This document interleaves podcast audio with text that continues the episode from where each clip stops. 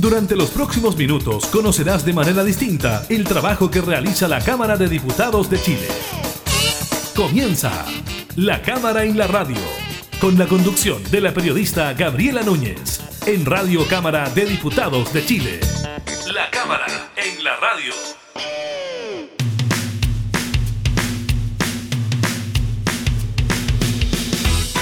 Hola, ¿qué tal? ¿Cómo están? Bienvenidas y bienvenidos a un nuevo capítulo de La Cámara en la Radio. Los saludamos en estos días de intenso trabajo legislativo donde el nuevo retiro del 10% vuelve a copar la agenda. Precisamente estaremos hablando de aquello con el jefe de bancada del PPD, el diputado Raúl Soto, quien se refirió a estas decisiones por parte de la mesa de la corporación eh, de representar a la Cámara en los alegatos en el Tribunal Constitucional frente al requerimiento del gobierno precisamente por el proyecto que permite el retiro del 10%. Así que estaremos con eso, también con el reporte del MinSal en cuanto a los nuevos casos de COVID y el número de personas fallecidas y además le estaremos comentando sobre esta determinación de las autoridades sanitarias y también de seguridad de terminar con los permisos interregionales, es decir, que se pueda viajar de forma más expedita y además las nuevas becas que abre el Ministerio del Trabajo, principalmente con el foco en el emprendimiento. Iniciamos la cámara en la radio.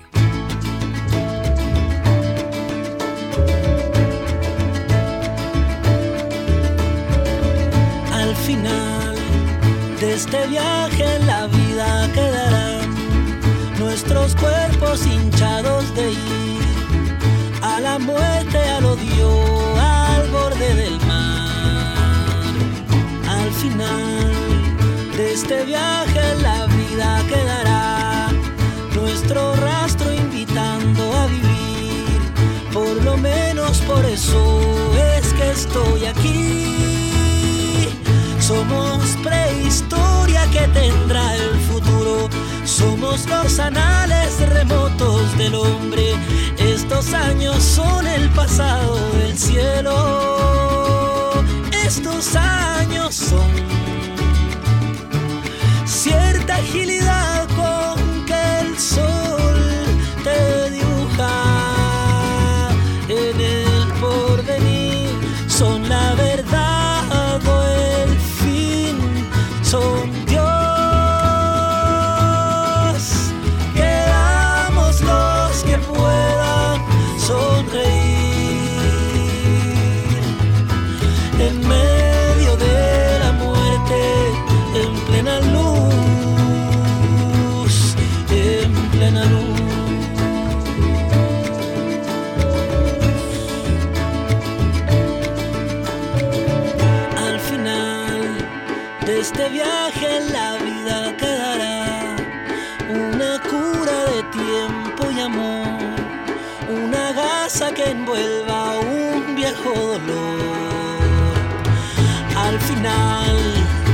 este viaje la vida quedarán nuestros cuerpos tendidos al sol como sábanas blancas después del amor. Al final del viaje está el horizonte. Al final del viaje partiremos de nuevo. Al final del viaje comienza un camino.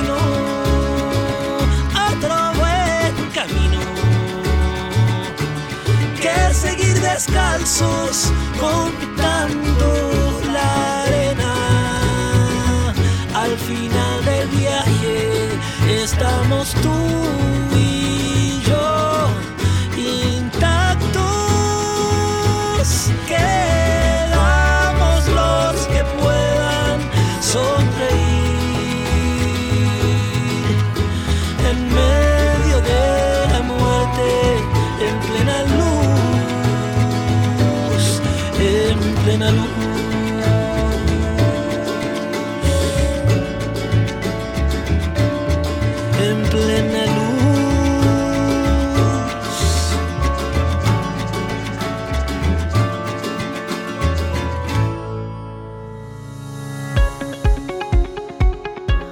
de 1.005 nuevos contagios se han registrado en el país en las últimas 24 horas, de los cuales 702 son casos con síntomas, 287 son casos asintomáticos y 16 no notificados. Así lo reportó un nuevo informe del Ministerio de Salud publicado esta mañana.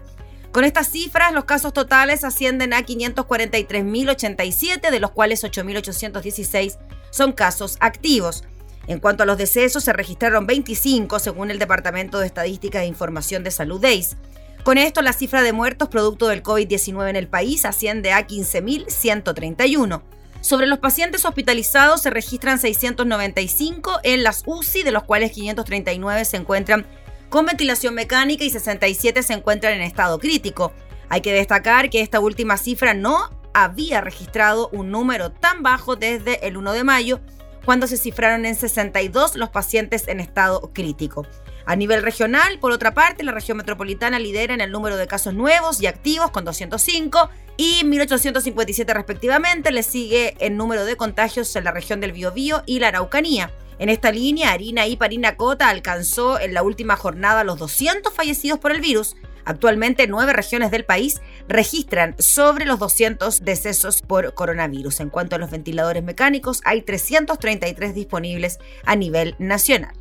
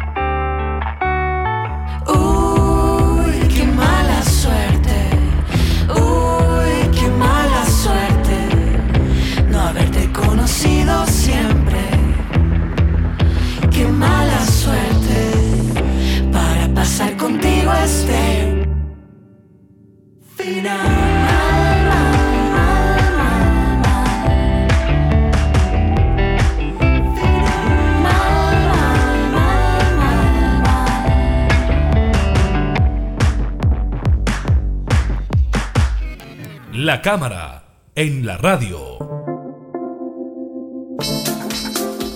Tras una reunión de comités y con votos de parlamentarios de distintas bancadas, se solicitó a la mesa de la corporación eh, que asuma la defensa institucional ante el Tribunal Constitucional de la reforma que permite el segundo retiro de las AFP sin ninguna condición, sin letra chica, como se le ha denominado. Esto luego de que el presidente La Piñera anunciara que va a ir al TC por este proyecto y que además en paralelo se discuta una iniciativa del gobierno que permite un segundo retiro pero con condiciones. Conversamos de esto con el jefe bancada del PP, el diputado Raúl Soto. ¿Cómo está, diputado? Muchas gracias por recibirnos. Hola Gabriela, ¿cómo estás? Muchas gracias a ti por la invitación. Bien, diputado. Diputado, una vez que el presidente de la República, Sebastián Piñera, anuncia que finalmente se toma la decisión de acudir al TC por el proyecto que permite el segundo retiro de eh, los ahorros previsionales en un 10%, inmediatamente se toma la decisión de que como Cámara de Diputadas y Diputados en forma corporativa se debe defender lo aprobado por la mayoría de las y los parlamentarios? Sí, bueno, una posición que yo planteo ese mismo día en la noche a través del chat de los comités, señalando que me parecía que efectivamente eh, esta, al ser una reforma o un proyecto que fue aprobado en la Cámara de Diputados de forma transversal por 130 votos, declarado además admisible, fue discutida su admisibilidad y así se declaró, ¿verdad?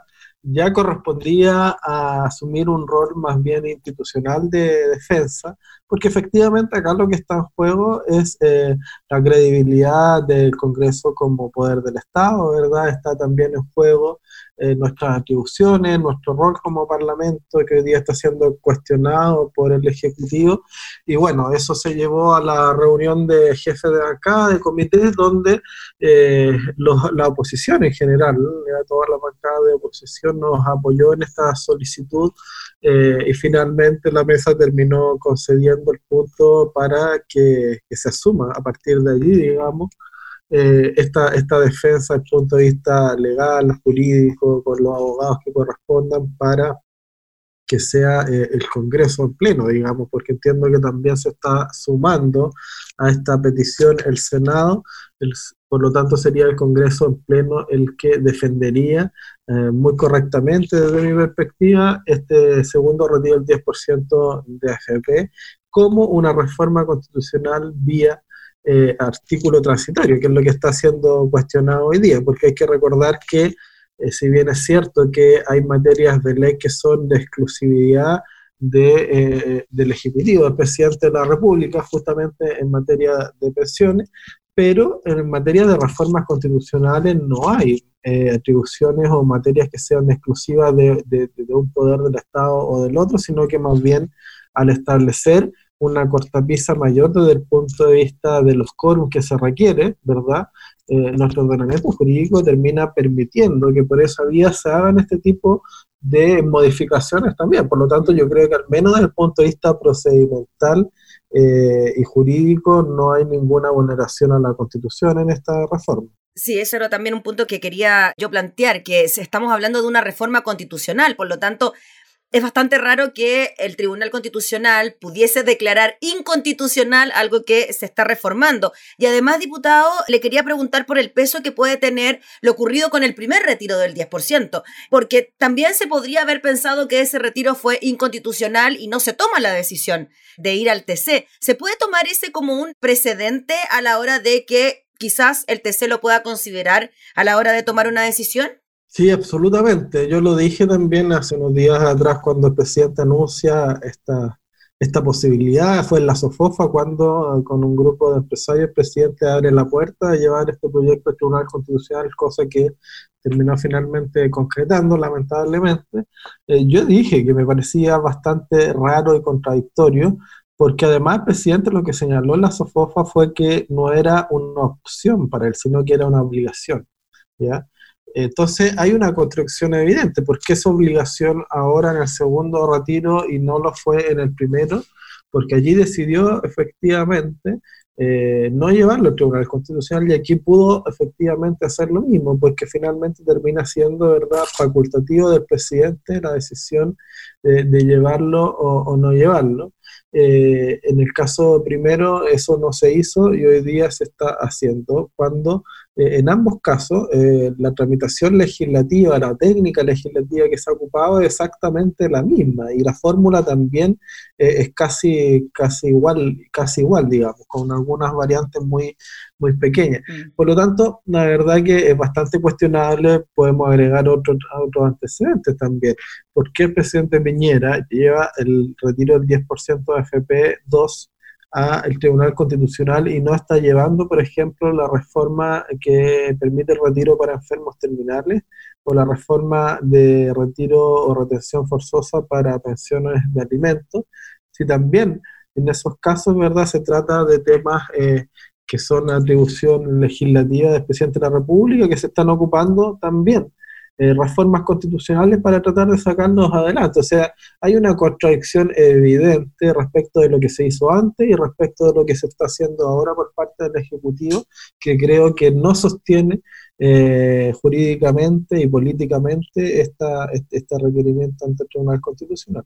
Diputado Raúl Soto, y en cuanto a la defensa que hará la Cámara de Diputadas y Diputados ante el Tribunal Constitucional que estará a cargo del secretario general Miguel Landeros, lo que se va a defender allí es la constitucionalidad de la medida al ser una reforma constitucional o el fondo del tema que es el retiro del 10% propiamente tal. Es un tema más bien de procedimiento en relación al trámite legislativo o al fondo que implica el retiro de los fondos provisionales. Eh, yo creo que el debate se va a centrar más bien en, lo formal, en lo procedimental, más que en el fondo. O sea, el, debate político ya se dio en el Congreso respecto del fondo. Hoy día lo que hay que eh, salvaguardar eh, y, aclarar jurídicamente es que la Cámara de Diputados y el Senado ha actuado acorde a los criterios del ordenamiento jurídico chileno. Declaró admisible el proyecto, eh, se alcanzó más de los quórums que se requerían incluso, ¿verdad? Eh, eh, una, una, aprobación bastante, bastante transversal, una técnica legislativa que es especial, pero que es perfectamente legítima ocuparla, artículo transitorio de la, de la Constitución. no nos parece que sea un tema en definitiva cuestionable, porque si, si el Tribunal Constitucional llegara a conceder un, un argumento jurídico tan, tan estirado, tan, tan, tan forzado como el que está planteando el, gobierno, cosa que la verdad no creo que llegue a ser, eh, significaría que el día de mañana eh, no podríamos hacer ninguna reforma constitucional prácticamente, porque eh, se, se, vería limitado nuestro poder constituyente derivado, ¿verdad? Porque finalmente tú todas esas reformas constitucionales las podrías limitar vía eh, vinculación a, alguna, algún tipo de, atribución que está dentro de la misma constitución, ¿ya? Y eso evidentemente que, es cuestionable. Diputado Raúl Soto, y en cuanto a este proyecto alternativo eh, que presentó el gobierno, que también permite un 10%, pero con condiciones como impuestos sobre ciertos salarios, la obligación de devolver mediante en aumento de la cotización entre otras cosas, y también que la plata no llegue en forma inmediata, ¿no? Como ocurrió con el primer retiro, sino que hay que esperar un tiempo. ¿Cómo ve usted ese proyecto? Eh, leía declaraciones de senadores de mm, gobierno y dicen que están dispuestos a aprobar los dos proyectos y que finalmente sea el TC el que zanje el que sirve o el que no sirve. No, nosotros hemos tenido una postura bastante clara, no apoyamos el proyecto del Ejecutivo porque creo que llega tarde y llega mal y, llega más bien para bloquear esta iniciativa que ya está avanzando con un amplio consenso. Eh, es más bien una estrategia política legislativa del gobierno para tratar de echar abajo el segundo retiro sin letras chicas. Tiene muchas restricciones, no compartimos la focalización, no compartimos el tema de, los impuestos, eh, no compartimos que sea un autopréstamo forzoso.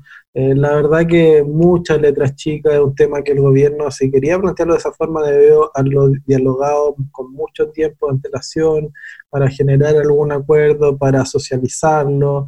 Eh, y a esta altura yo creo que es prácticamente impresentable que eso, que eso avance. Eh, nosotros esperamos efectivamente que el presidente de la República entienda que lo que hay en nuestra sociedad es una olla de presión tremenda, que se está empezando a vivir nuevamente en las calles y que tenemos que cuidar la paz social, la democracia, hay que aprender las lecciones del, del estallido social, hay que escuchar a la gente, la gente está pasando un momento difícil, requiere apoyo, el gobierno no ha querido, eh, apoyar, eh, ¿verdad?, vía transferencias directas en esta etapa de la pandemia eh, y por lo tanto imposibilitar que echen mano a una parte de lo que son sus propios ahorros nos parece hasta inhumano.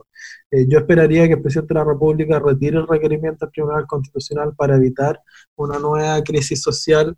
Esperaría que permitan un segundo retiro del 10% sin letras chicas, eso significa apoyar o permitir que avance al menos el proyecto ya aprobado por la Cámara de Diputados y pongámosle un límite a esta situación. Veamos si efectivamente es necesario cerrar la llave, cerrar la posibilidad a una futura eh, en los futuros retiros, que son los miedos que tienen algunos, bajo la condición obviamente de que se activen otro tipo de ayuda en caso de que hayan rebrote, ¿verdad? Eh, pero, pero yo creo que esto hay que permitirlo, esto ya se instaló, la gente está esperanzada con la liberación de estos recursos antes de Navidad, que es lo que se ha dicho públicamente, y nosotros esperamos que el gobierno no sea eh, el Grinch que impida que la gente tenga estos recursos antes de Navidad.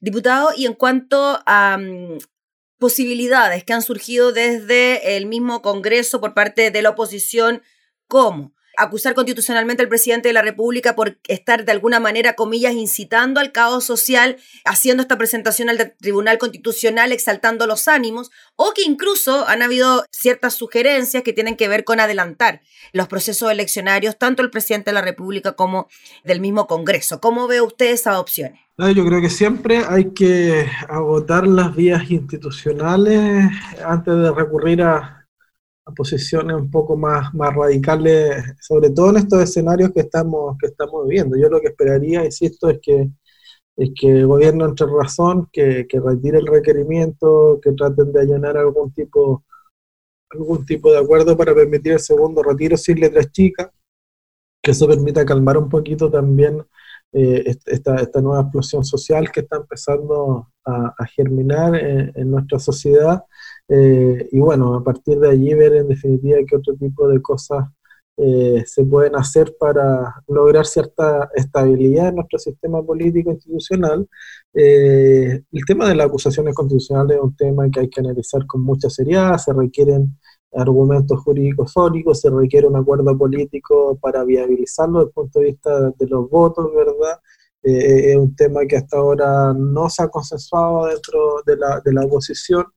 Eh, es muy complejo además, porque bueno, uno podrá discutir si está de acuerdo o no con llevar el 10% al Tribunal Constitucional, pero es innegable que está dentro de las atribuciones de lo que se puede hacer, digamos. La discusión es más bien si es optativo o es eh, obligatorio, ¿ya? Y, quizás ahí podríamos tener algún tipo de diferencia. Yo creo efectivamente que, que, que, es facultativo, por algo se, no se hizo en el primer retiro y se hizo en el segundo, eh, pero sí hay una cierta contradicción en el gobierno que yo creo que es importante que también puedan aclarar por todo lo que hemos por todo lo que hemos señalado. Y respecto al tema de adelantar las elecciones, bueno, es una iniciativa particular de algunos parlamentarios que, que valoremos su momento, pero yo, yo creo que es complejo, yo creo que es complejo plantear eh, un cambio radical a nivel de todas las instituciones prácticamente, poder ejecutivo, poder, poder legislativo, yo creo que, yo creo que hay otras maneras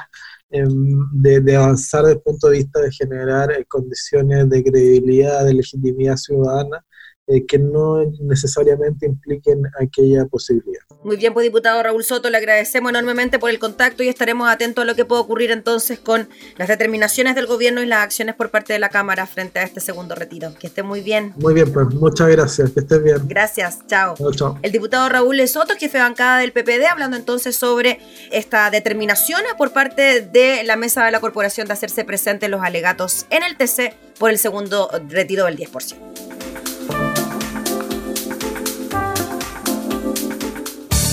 Estás escuchando La Cámara en la Radio, con la conducción de la periodista Gabriela Núñez.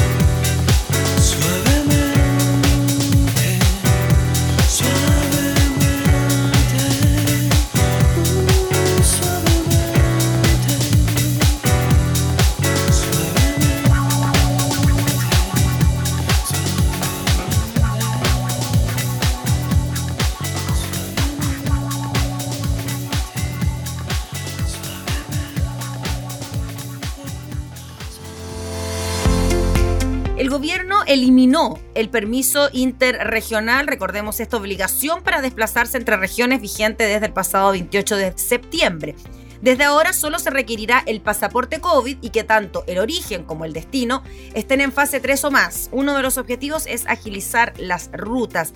En Chile, según consigna el diario La Tercera, existen 346 comunas, de las cuales 103 son costeras.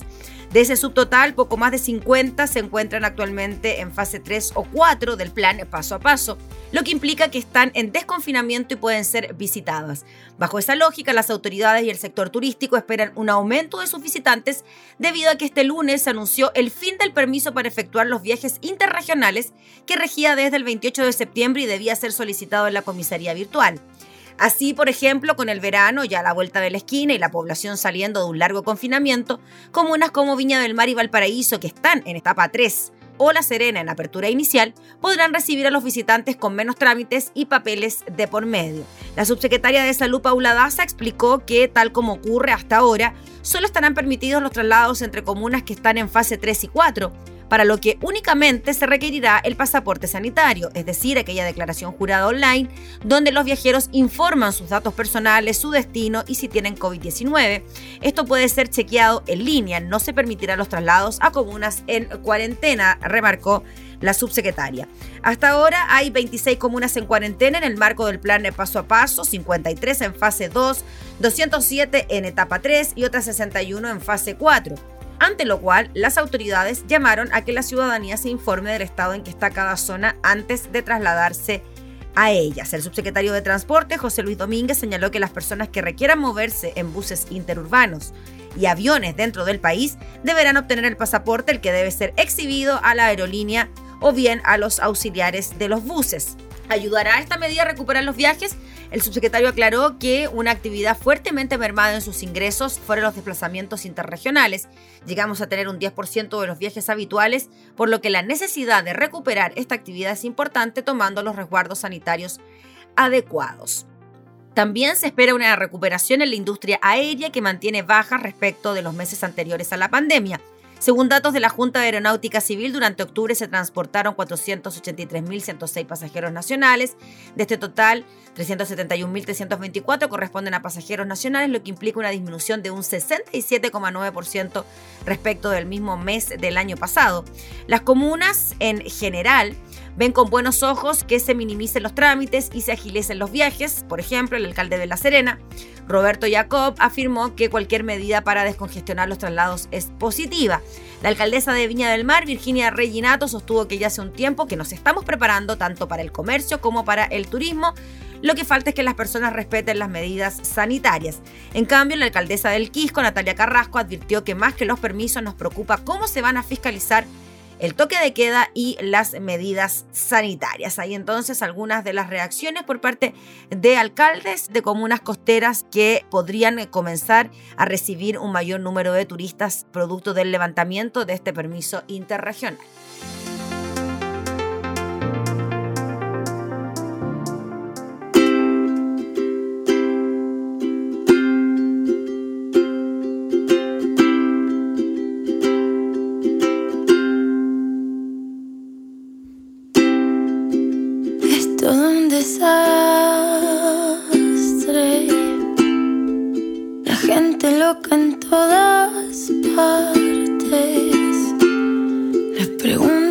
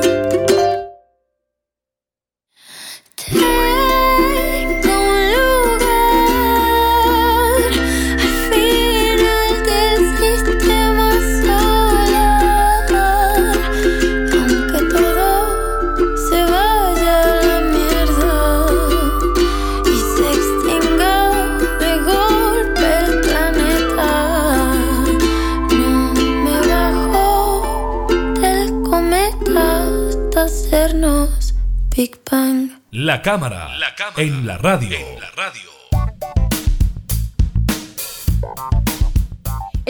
Trabajo y Previsión Social, a través del Servicio Nacional de Capacitación y Empleo CENSE, lanzó 1.800 nuevas becas orientadas a cubrir la demanda de profesionales digitales en el mercado y brindar oportunidades de reconversión laboral y emprendimiento, iniciativa realizada en conjunto gracias a una alianza público-privada con el programa Talento Digital.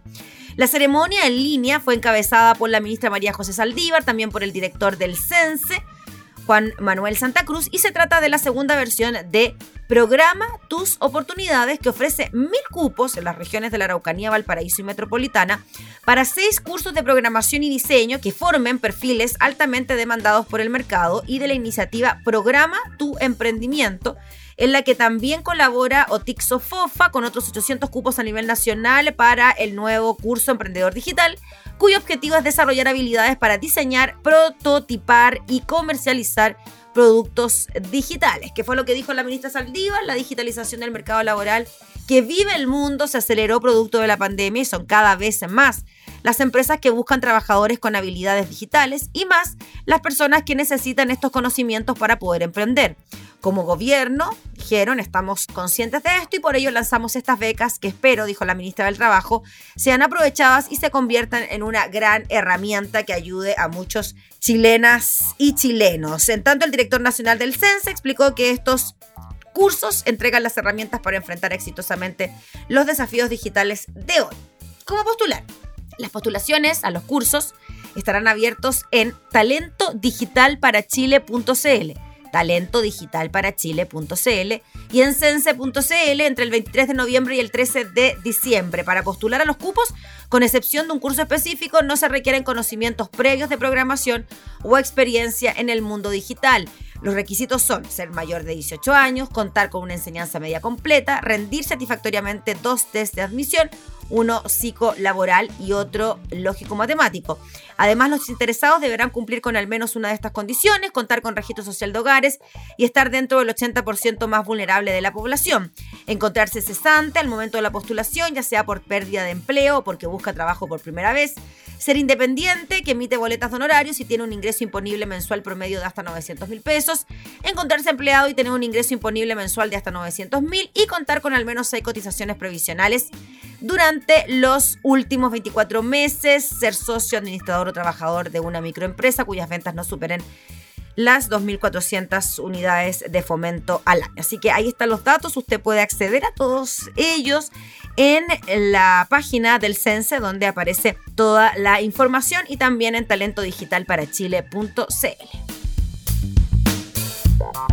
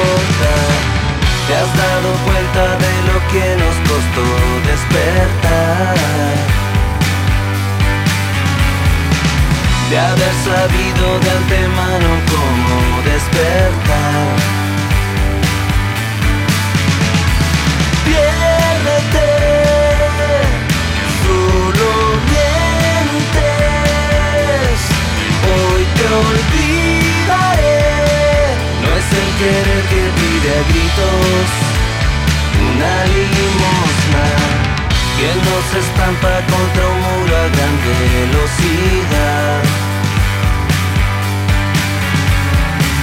Y que no busca siempre una solución de verdad.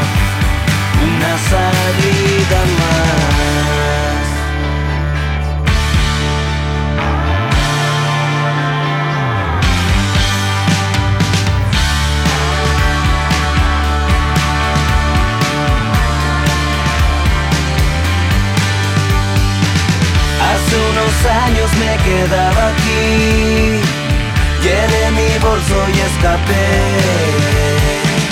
Y aun cuando nadie se animó a venir, el camino te encontré. Te has dado cuenta de lo que nos costó despertar.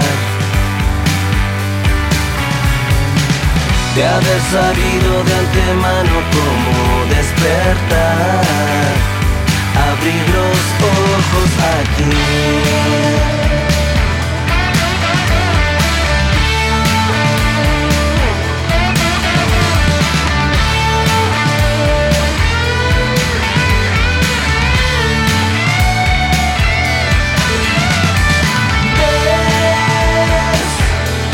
Quiero